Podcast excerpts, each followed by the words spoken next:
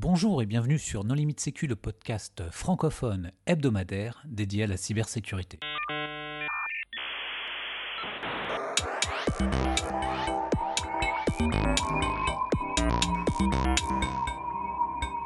Alors aujourd'hui, nous recevons Thomas Roquia, avec qui nous allons parler de son premier livre qui s'appelle Visual Threat Intelligence. Bonjour Thomas. Bonjour, merci pour euh, l'invitation. Pour discuter avec lui, les contributrices et les contributeurs No Limit Sécu sont Jamila Boutmer. Bonjour. Nicolas Ruff. Bonjour. Et Paul Amar. Et bonjour. Alors, euh, en introduction, je souhaiterais indiquer que nous allons faire gagner un exemplaire de cet ouvrage à la personne qui sera la première à tweeter avec le, tag, euh, le hashtag NLS, le résultat du challenge qui sera proposé au cours de cet épisode. Voilà, ceci étant dit, Thomas, est-ce que tu voudrais bien te présenter? Alors, je m'appelle Thomas Rocha, euh, je suis chercheur en sécurité, je travaille actuellement chez Microsoft. Euh, je fais principalement de l'analyse de malware et de la threat intelligence. Et euh, je travaille également sur bah, les questions de security copilot, qui est un gros sujet en ce moment chez nous. voilà. Alors, Thomas, qu'est-ce qui fait que tu t'es intéressé à la cybersécurité? Alors, en fait, c'est une, question assez drôle parce que euh, j'ai commencé à faire de l'informatique euh, d'abord et je pense que j'étais intéressé de, savoir, comment les ordinateurs fonctionnaient, euh, qu'est-ce qu'on pouvait faire avec. Et je pense pas que j'étais prédestiné à faire de, l'informatique ou de la sécurité quand j'étais plus jeune parce que bah, j'avais pas forcément. Ça m'intéressait, mais je me suis jamais posé la question. Euh, mais j'ai toujours eu un peu cette sensibilité et mon père est, euh, mon père est développeur. Et donc euh, ben, quand on était plus jeune on avait un ordinateur à la maison avec mon frère etc et donc ben, toujours eu un peu les, mains dedans sans vraiment, sans vraiment chercher. Et à la sortie, à la sortie du bac je me suis dit que j'allais continuer là-dedans et puis j'ai commencé à faire un... moi je voulais vraiment faire mes études en alternance et donc bah, j'ai fait un j'ai pris un job dans l'entreprise où mon père travaillait et j'étais au support informatique et donc j'ai commencé à, bidouiller un peu plus euh, les ordinateurs et puis j'ai repris mes études directement après en alternance euh, dans la même société. Puis j'ai continué euh, j'ai continué comme ça jusqu'à faire un master en sécurité et ensuite continuer continuer ma carrière dans, dans, la sécurité. Et je pense que j'étais intéressé par la sécurité parce que je j'aimais l'informatique, euh, mais je trouve que la sécurité informatique, c'est ce qui permet de toucher un petit peu à tout. On fait du réseau, de la programmation,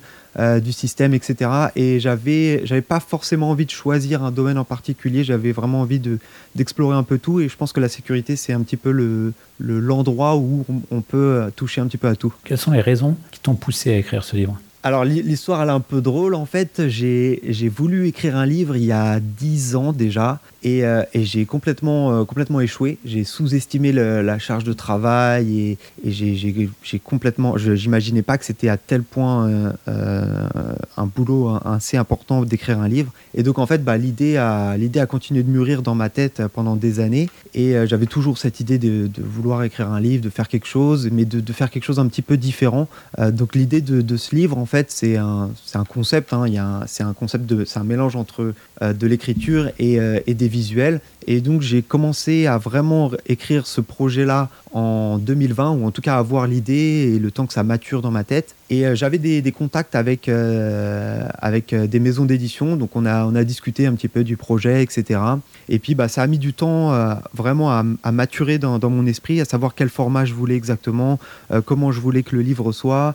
Et je voulais vraiment quelque chose d'un peu novateur qui, se différencie de ce qui existe sur le marché. Et donc, bah, j'ai commencé à, écrire au fur et à mesure, à avoir un peu plus de contenu, puis à, partager ça un petit peu autour de moi, savoir un peu, euh, pour savoir un peu ce que, ce que les gens euh, pensaient du, concept. Quoi.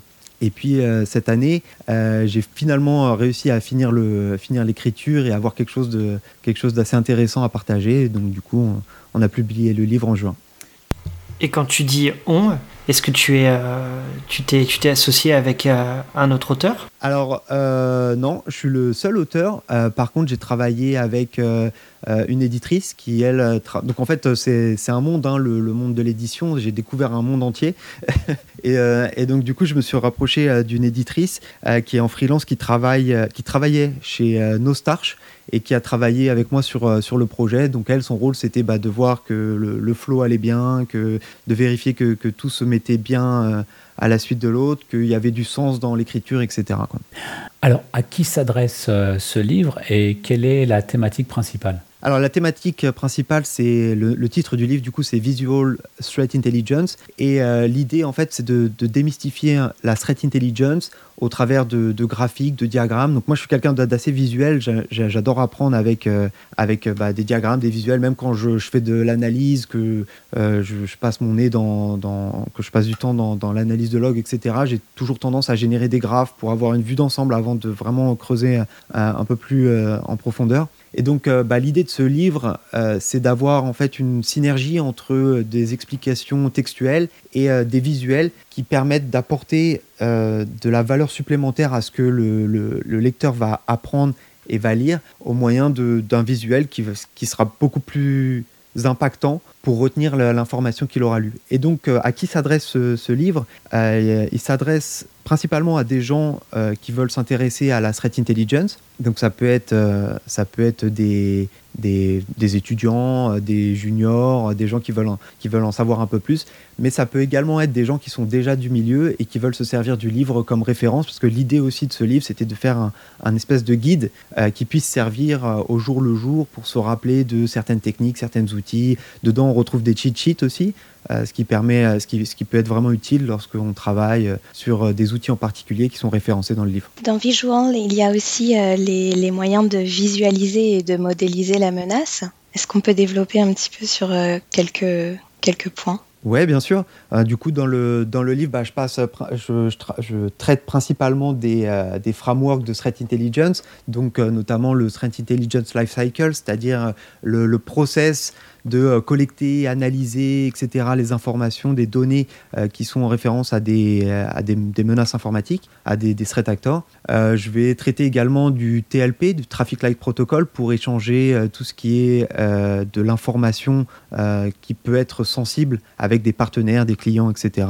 je vais également parler de, du, du, profiling de threat actors, des, des méthodes des operating methods, méthodes d'opération et de tout ce qui est attribution, etc. Donc euh, c'est assez vaste. Euh, j'ai essayé de j'ai essayé de balayer euh, tous les domaines de la threat intelligence et de faire quelque chose d'assez digeste et de, concret à, présenter dans, le livre. Et donc, bah, il, y a différents, y a différents chapitres. Le premier chapitre, ça va parler de tout ce qui est fondamental, les fondements en fait de la threat intel. Ensuite, je vais parler des threat actors et des TTP, des modes opératoires. Et ensuite, je vais parler de quelques outils, euh, comment, qu'est-ce qu'un, qu'est-ce IOC, qu'est-ce que euh, la pyramide of pain, etc. Euh, et je termine le, bouquin par discuter d'attaques qui ont marqué la cybersécurité et, je, parle également de, des expériences sur lesquelles j'ai travaillé. Alors moi, ce que j'ai beaucoup apprécié, c'est que très souvent, il y a le même format, c'est-à-dire que sur la page de gauche, tu expliques, tu fais une synthèse euh, très bien faite d'ailleurs euh, des différentes thématiques des frameworks par exemple. Sur la page de droite, tu as un visuel qui soit reprend des points, soit euh, explicite de façon donc visuelle. Et ensuite, eh ben, par exemple, quand tu, tu expliques comment certaines cyberattaques ont été menées, tu reprends les frameworks en représentant ces, ces, ces, visuels de manière à ce que les gens puissent concrètement savoir en fait comment est-ce que on on peut l'actionner, l'utiliser. Euh, et vraiment, je trouve que c'est vraiment une capacité de synthèse euh, remarquable parce que en une page, euh, enfin en deux pages, puisque tu as la page écrite plus le visuel, expliciter des, frameworks ou des, des, outils tels que Yara, etc. Je trouve que c'est assez complexe et de pouvoir le synthétiser et de bien le représenter comme ça, je trouve que c'est c'est vraiment top. Bah merci beaucoup parce que c'était beaucoup de travail. Il y, a toute une réflexion derrière sur euh, bah, même la, mise en page, la manière de, la manière de, représenter les informations. Parce qu'il y a un truc que, il y a un truc que, que, que j'aime pas du tout en sécurité, c'est que parfois quand on a tendance à vulgariser, euh, quand on vulgarise un petit peu trop, euh, ce qu'on dit devient faux. Et donc je voulais surtout éviter de, de, faire quelque chose comme ça. Je voulais vraiment quelque chose qui, qui soit le plus juste euh, et, qui soit le plus pertinent. Et donc chaque graphique, chaque diagramme en fait qui est dans le livre, en fait, c'est énormément de boulot parce que bah, j'avais, je posais d'abord l'idée, ensuite je revenais dessus, j'améliorais, j'apportais des choses, je changeais et il fallait choisir quelles informations euh, omettre euh, pour garder vraiment le quelque chose qui quelque chose qui était vraiment intéressant quoi. Mais est-ce qu'il faut comprendre que c'est toi qui as fait les dessins? Ouais, tout, tout, tout, tout, ouais. D'accord. Tu as des talents cachés de graphiste aussi alors. Alors en fait, il y a certains, alors certains que j'ai dessinés et certains qui sont euh, qui sont de, des bases de données en fait de, euh, de, design. Euh, donc certains que j'ai achetés, d'autres qui étaient en, accès libre, que j'ai récupéré et en fait le, le graphique en lui-même, la, la, structure, etc. Tout vient de moi et certains petits designs, certains petits icônes font partie de, de, de bases de données quoi. Et du, et du coup, finalement, ce concept euh, Visual Threat Intelligence, c'est vraiment quelque chose que tu as conceptualisé? Tout à fait, ouais. Alors tout à l'heure, je disais que j'étais en, au début, j'étais en contact avec euh, avec des maisons d'édition euh, pour ce projet, et en fait, et en fait, plusieurs plusieurs maisons d'édition étaient intéressées. Seulement, si j'ai auto-publié le livre, et si j'ai si j'avais dû passer par une maison d'édition, j'aurais été contraint dans le format et dans la manière de présenter le livre. Et en fait, j'avais vraiment cette idée euh, d'avoir euh, ce concept d'avoir euh, une page de texte et une page de visuel pour chaque concept et expliqué. Et, et je voulais pas être contraint par un format particulier, donc j'ai décidé d'y aller en auto-publication. Mais du coup, le, concept, le concept vient de moi et ouais, je voulais vraiment quelque chose de différent, quoi. Tu veux dire que tu n'as pas utilisé l'intelligence artificielle pour générer du clip art? Alors non, j'ai pas utilisé. Euh, alors c'est une question intéressante. Euh, j'ai pas utilisé l'intelligence artificielle pour euh, générer du contenu. Par contre, je sais pas si vous avez vu, il y a, Daniel Messier sur sur Twitter qui a publié un, truc assez intéressant. C'est une une échelle d'utilisation de l'intelligence artificielle qui est notée de 0 à 5, je crois. En 0, il n'y a pas du tout d'intervention. 1, c'est juste de l'intervention pour du, de la grammaire ou ce genre de choses. 2, ça va générer un petit peu de texte, etc., etc. Et 5, c'est complètement généré par une intelligence artificielle. Donc non, j'ai pas utilisé l'intelligence artificielle pour, euh, pour générer du contenu. Par contre, j'ai utilisé euh, l'intelligence artificielle euh, pour m'aider dans la structure, parfois pour corriger ma grammaire. Donc même si j'avais un éditeur et une personne qui relisait pour les fautes d'orthographe et, et, ma grammaire, etc., j'ai quand même utilisé l'intelligence artificielle pour corriger certaines de, de, mes phrases, vu que je suis pas un, native, un English native speaker, c'est pas toujours évident d'avoir une bonne grammaire et une bonne, euh, bonne structure. Quoi. Mais je voulais. Euh, l'inconvénient, je pense, aujourd'hui d'utiliser l'intelligence artificielle pour générer du texte, c'est qu'on perd l'âme en fait de la personne qui écrit. Et, euh, et, et je voulais vraiment. Enfin, ce livre, c'est un bout de moi, quoi. Donc, je voulais pas que ce soit écrit par quelqu'un d'autre ou par une machine, quoi. Oui, ce qu'il faut dire, c'est que le livre est en anglais. Je ne sais pas si une traduction française est prévue. C'est pour ça que Hervé Schauer ne participe pas à l'enregistrement ce soir. Ah bah, j'adorerais, ouais, j'adorerais. En fait, c'est beaucoup de boulot. Euh, j'ai aussi euh, des propositions. Alors, j'ai eu plusieurs propositions pour écrire le livre en, russe, en japonais, euh, en français. J'adorerais aussi, mais, mais c'est du boulot en fait. Donc, il faut que il faut que je me penche sur sur la question. Mais le problème, c'est que mon temps est un peu limité j'ai déjà beaucoup de projets à, côté. Donc, il faut. J'adorerais avoir une version française, une version japonaise, une version russe, une version dans n'importe quelle autre langue. Mais ouais, il faut que je me penche sur sur la question. Ah bah pour le coup, tu peux demander à une intelligence artificielle de traduire. Ah mais justement là, je suis pas sûr que le résultat soit correct. Hein. Surtout, alors là pour le coup en tant que en tant que, que français, euh, si je le fais auto traduire par une intelligence artificielle, euh, je pense que là on va perdre non seulement euh, mon âme, mais en plus la, la, structure de la structure du texte, etc. Donc et, aussi il y, y, a quelque chose qui est très compliqué avec la traduction. C'est une question intéressante aussi. vu que j'ai étudié le moins, parce qu'en fait le, fait de synthétiser des concepts comme ça sur deux pages, c'est assez compliqué, donc il faut choisir les informations. Mais donc tout est étudié, la forme du livre, euh, la page, l'espace entre les caractères, entre, entre les, paragraphes, etc. Et donc si demain je dois euh, bosser sur une autre version dans une autre langue, il faut tout revoir parce que bah, la, taille des, phrases va changer par rapport, à, par rapport au texte de, la langue, etc.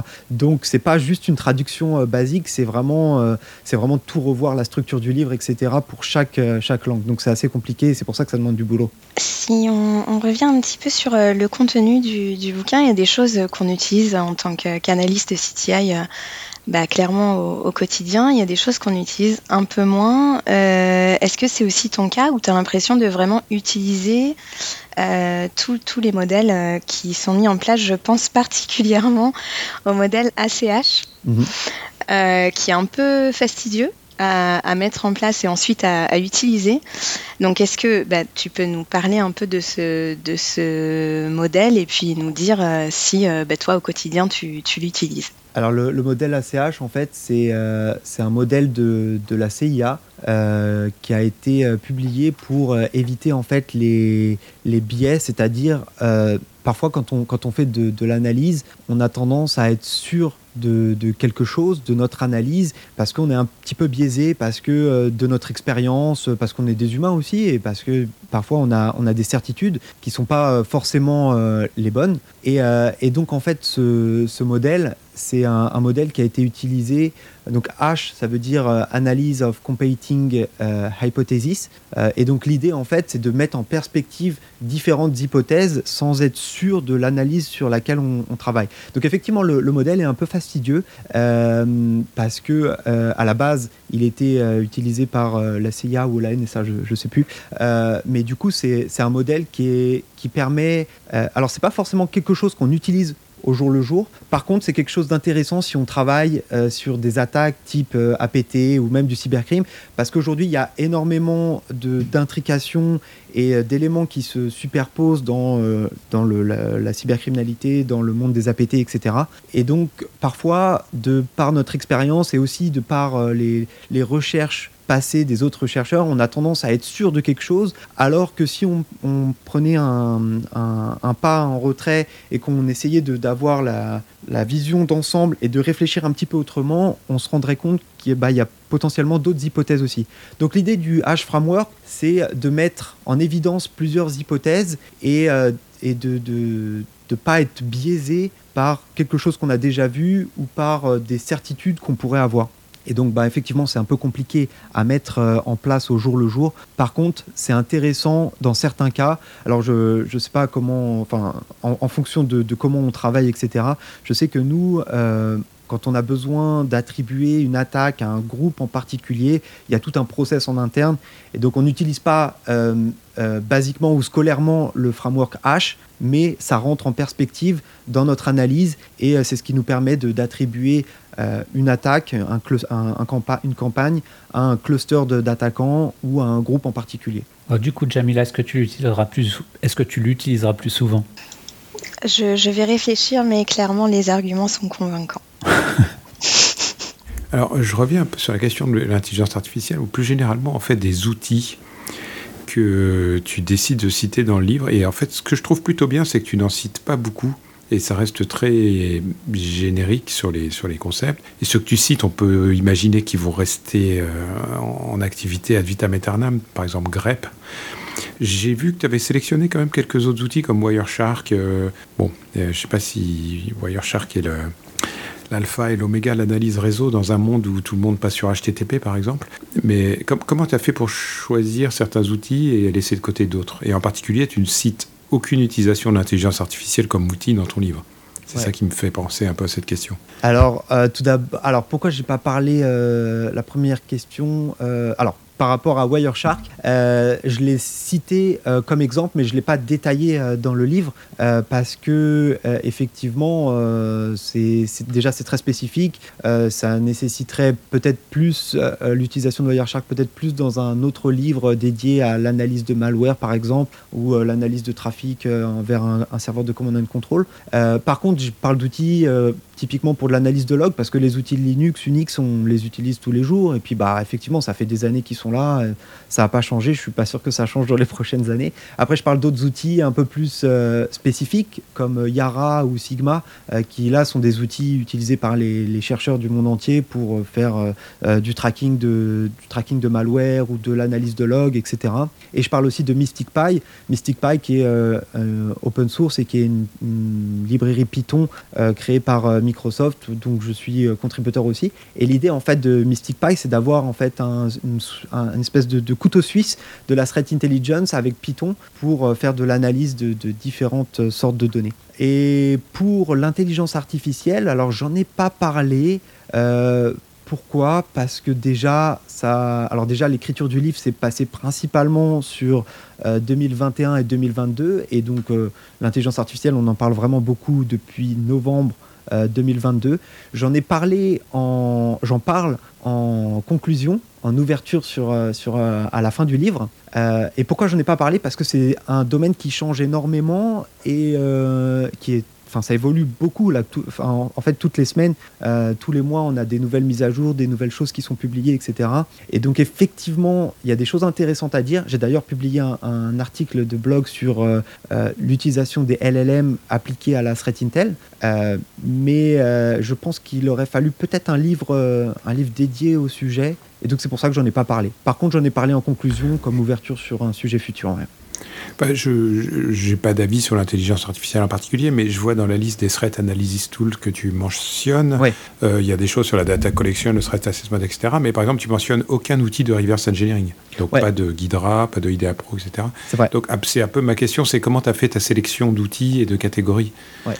Alors, sur cette, euh, alors je, vois très bien quel visuel dont, tu parles. Celui-ci, en fait, c'est euh, assez subjectif. Hein. C'est euh, pas une liste exhaustive. C'était vraiment pour mettre en perspective le process d'analyse et, et, essayer de, de, visualiser, de, de, représenter en fait quels outils pourraient correspondre à chaque étape. Mais l'idée, c'était pas vraiment de, sur ce visuel-là, en tout cas, de ne pas mettre une liste exhaustive. D'ailleurs, j'aurais dû, dans, dans, une version, une, une version d'avant précédente de ce visuel, il y avait un astérix en bas qui disait que euh, le, la liste n'était pas exhaustive. Et je crois que je, le mentionne dans le, la partie de texte sur, euh, sur la gauche, je suis pas sûr.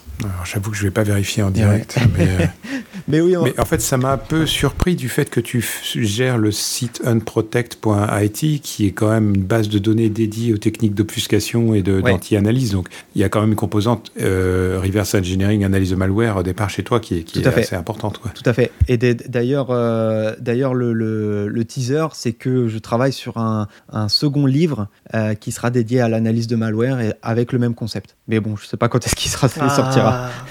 bah voilà. Justement, c'est un petit peu la question sous-jacente. C'est, euh, on va dire, euh, fort de ce, de ce premier ouvrage là que tu as sorti. C'est quelle est la suite Comment tu vois les perspectives Et effectivement, donc là, tu es déjà sur un deuxième livre. Alors, il y a plusieurs, plusieurs perspectives en fait. je pense que ce livre, parce que, bon, bah voilà, faire un livre sur la threat intel, c'est, le sujet est vaste, c'est dur de, de, traiter tout. D'ailleurs, quand je, quand je l'ai publié, je me suis dit, mais non, j'ai encore d'autres choses à rajouter. Je voulais rajouter plein, de, plein d'autres éléments. Et sauf qu'à un moment donné, il faut se dire bon, ok, on, lâche cette version, on voit ce que les gens pensent et, euh, de toute façon, on pourra toujours mettre à jour. Donc peut-être une, édition 2 dans le futur avec euh, des améliorations, peut-être un peu d'intelligence artificielle euh, dedans aussi. et, en tout cas, un, une deuxième, un deuxième livre avec le même concept dédié à l'analyse de malware. j'ai reçu beaucoup de retours des gens sur, sur ce concept-là et aussi sur ce sujet-là. donc ouais, j'aimerais, j'aimerais vraiment. il, est en, il est en production il est en travail. Enfin, je, travaille dessus. Par contre, quand est-ce qu'il sera, il sera prêt, je sais pas. J'ai mis énormément de temps à écrire le premier. Je pense qu'il y a un peu de temps avant que le deuxième sorte. On va s'interrompre quelques instants pour le challenge. Alors, euh, alors on a dit que euh, le premier euh, qui postera avec le, avec le hashtag NLS, c'est ça, ça le premier qui postera le le premier H de NotPetya avec le hashtag NLS euh, sur Twitter euh, recevra du coup une, copie du livre. Super. Dédicacé par l'auteur. Dédicacé, euh, si vous... ok. ok. Est-ce qu'il y a d'autres est-ce qu'il y a d'autres choses dont, dont, tu aimerais parler à propos de ce livre? Je pense que je, ne sais pas qu'est-ce que qu'est-ce que vous en avez pensé de manière générale? Est-ce que le, le concept était c'était vraiment un concept que que, j'avais euh, que j'avais euh, voulu proposer, enfin que j'ai voulu proposer avec ce livre. Et je voulais quelque chose de digeste. Euh, je voulais pas un livre hyper compliqué, un livre hyper gros, qui soit assez assez lourd à lire. Je dis pas qu'il faut pas ce genre de livre. Hein. J'en ai dans ma bibliothèque et justement c'est des livres que, que j'ai étudiés. Mais je voulais quelque chose d'un peu différent. Je voulais quelque chose d'agréable à lire que quelqu'un puisse emporter, emporter n'importe où et, euh, qui soit qui casse un petit peu les codes de, des bouquins de la sécurité. Du coup, qu'est-ce que vous en avez pensé du concept? Est-ce que ça vous a intéressé? Ah, Comme je te l'ai dit, je suis hyper fan. Moi, j'aime beaucoup la façon dont c'est synthétisé, avec le, euh, du côté le texte, mais très très bien synthétisé, la partie visuelle de l'autre côté. Les quelques outils que tu as cités. Euh,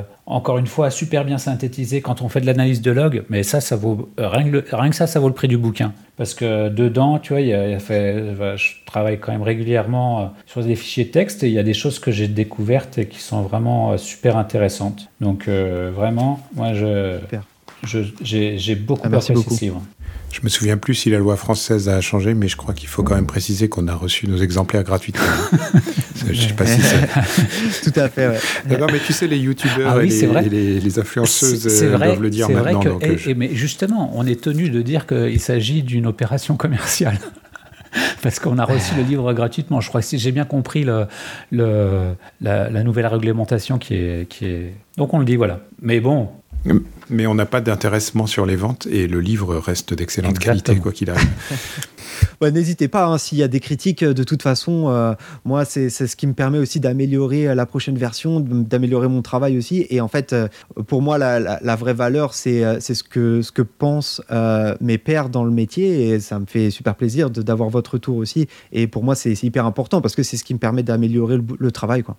Alors, pour, pour l'amélioration, juste pour CED, parce que j'ai découvert il n'y a pas longtemps que CED-R, c'est magnifique. Parce que ça te permet d'utiliser les regex étendus. Ah, yes, ouais. Au lieu de CED-E. Tout à fait.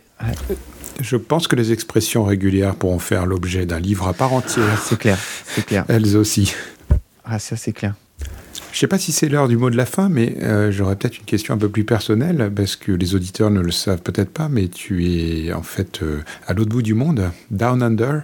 C'est ça. Et qu'est-ce, quel est un peu ton, ton retour là-dessus? Comment tu t'es retrouvé aussi loin?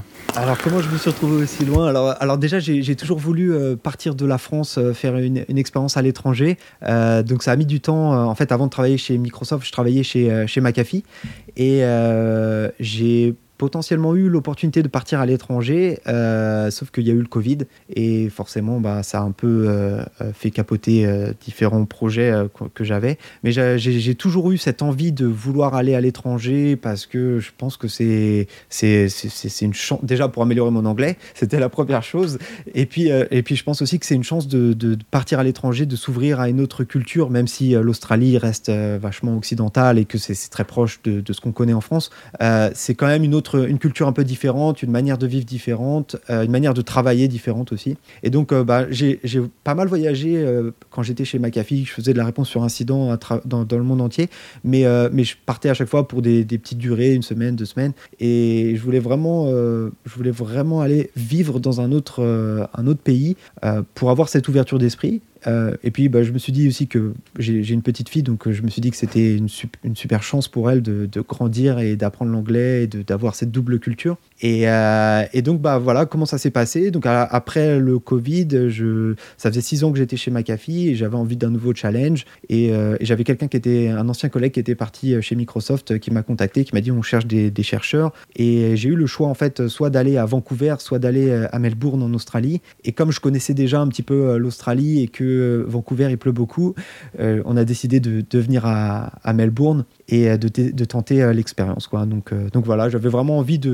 d'avoir une, une, vision un peu différente aussi. Et en fait, c'est hyper intéressant et hyper enrichissant parce que le marché ici de la cybersécurité en Australie est complètement différent du marché européen ou du, ou du marché américain. Donc c'est intéressant aussi d'avoir cette, cette vision-là et, et d'être dans un écosystème un peu différent. Quoi. Il est différent quoi Sur, quel, sur quels aspects, du coup, c'est différent qu'avec le marché européen ou américain? Sur, sur pas mal d'aspects. alors, l'Australie est un petit peu en retard. J'ai l'impression de voir la France il y a 5 ans. C'est assez rigolo. Et, et donc, ils sont un petit peu en retard en termes de réglementation, en termes de, de maturité du marché. Ce qui est un peu bizarre parce qu'ils suivent aussi beaucoup. Il y a une grosse influence des États-Unis en Australie. Et, et, donc, du coup, ils suivent, ils suivent les, les, Américains, mais en même temps, ils sont quand même un petit peu en retard. Et, et je trouve qu'il y a, il y, a, ouais, il y, a, il y a un peu une, grosse différence en termes, de, en termes de maturité du marché, disons. Ok, Thomas, est-ce que tu voudrais oui, je fais du surf et oui, je fais du surf et je mange du kangourou. je vois la, le commentaire. J'ai déjà mangé du kangourou et oui, je fais du surf. ok, Thomas, est-ce que tu voudrais apporter le mot de la fin? Bah, merci beaucoup pour, euh, pour euh, l'invitation à No Limit Sécu. Euh, c'est un super honneur, de, après toutes ces années, à écouter le podcast et, et de, faire partie du, podcast pour parler de, mes projets. C'est une super opportunité. Donc, bah, merci beaucoup pour, pour l'invitation. Ben, merci beaucoup d'avoir accepté notre invitation. Merci aux contributrices et aux contributeurs. Chers auditeurs, nous espérons que cet épisode vous aura intéressé et nous vous donnons rendez-vous la semaine prochaine pour un nouveau podcast. Au revoir. Au revoir. Au revoir. Et au revoir.